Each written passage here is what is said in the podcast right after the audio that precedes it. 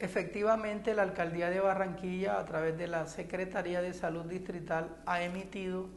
los pliegos de cargos contra Clínica del Prado y Funeraria Jardines de la Eternidad en relación a los presuntos incumplimientos al protocolo de manejo y disposición de cadáveres en relación a los hechos conocidos por la opinión pública.